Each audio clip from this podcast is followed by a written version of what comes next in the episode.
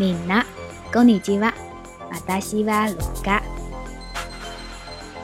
欢迎收听动漫解剖院，一首歌，一部动漫。本期作品来自我们解剖院成员安室娃娃的撰稿。安室娃娃是一个每天坚持跑步的小美女，乌黑的长直发，平时喜欢刷小说、喝牛奶。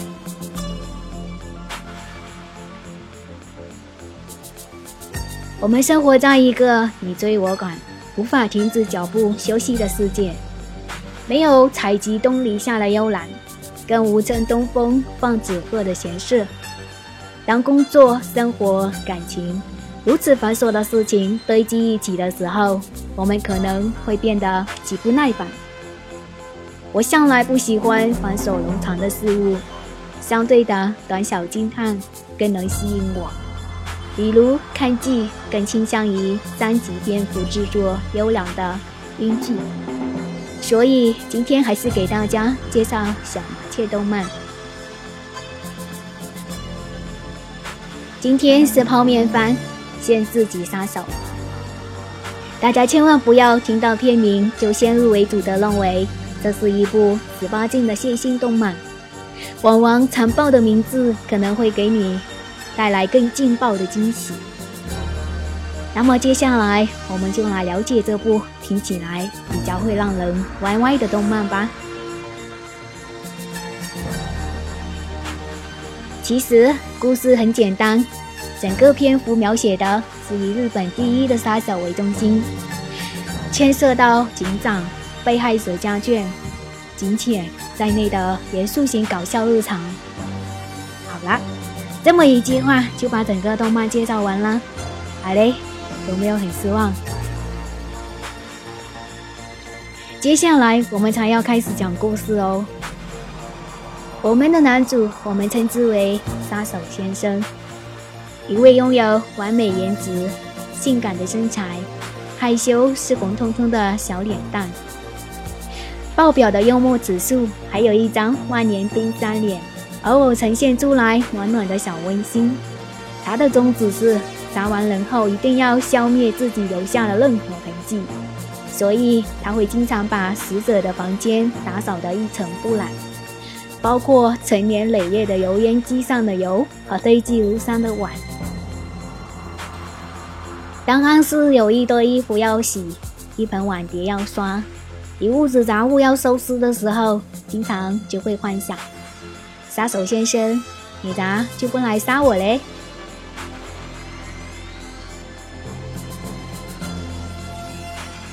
当杀手欧吉桑收徒弟后，问弟子：“我是你师傅，也可以做你的家人吧？”于是杀手先生就真的成了家人。参加家长会、老师家访、家庭教师协会。后来顺理成章的做了 PTA 会长。我们完美的处女座杀手先生，果然对任何事情都是信手拈来。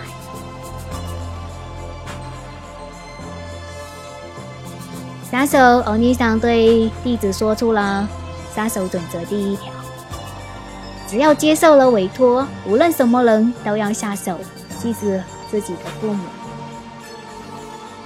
但是因为做了杀手，父母免不了担心，即使有着各种各样的不耐烦，但是仍然住在一起。短短的一分钟动漫，道尽了师徒、父母和孩子之间的各种感人的情感。我想这也是我那么钟爱泡面番的原因。短小但惹人深思。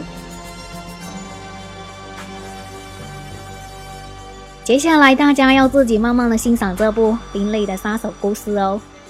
一个让你觉得杀手不是凶残，而是可爱的物种。还有一个很久远的关于杀手的电影，安是也想在这里安利给各位，那就是《狂野计划》。在这部电影中，你会看到杀手排行榜第一位杀手的优雅，杀手排行榜第二位杀手的纯猛。女骗子的性感与机智，还有长大后的罗恩，看过《哈利波特》应该对罗恩都不陌生吧？好啦，今天就先透析到这里。惊喜是要自己去发现哦。发现惊喜后，欢迎来动漫解剖院和大家分享。我们家院子门牌号是六五六六五四零七六五六六五四零七。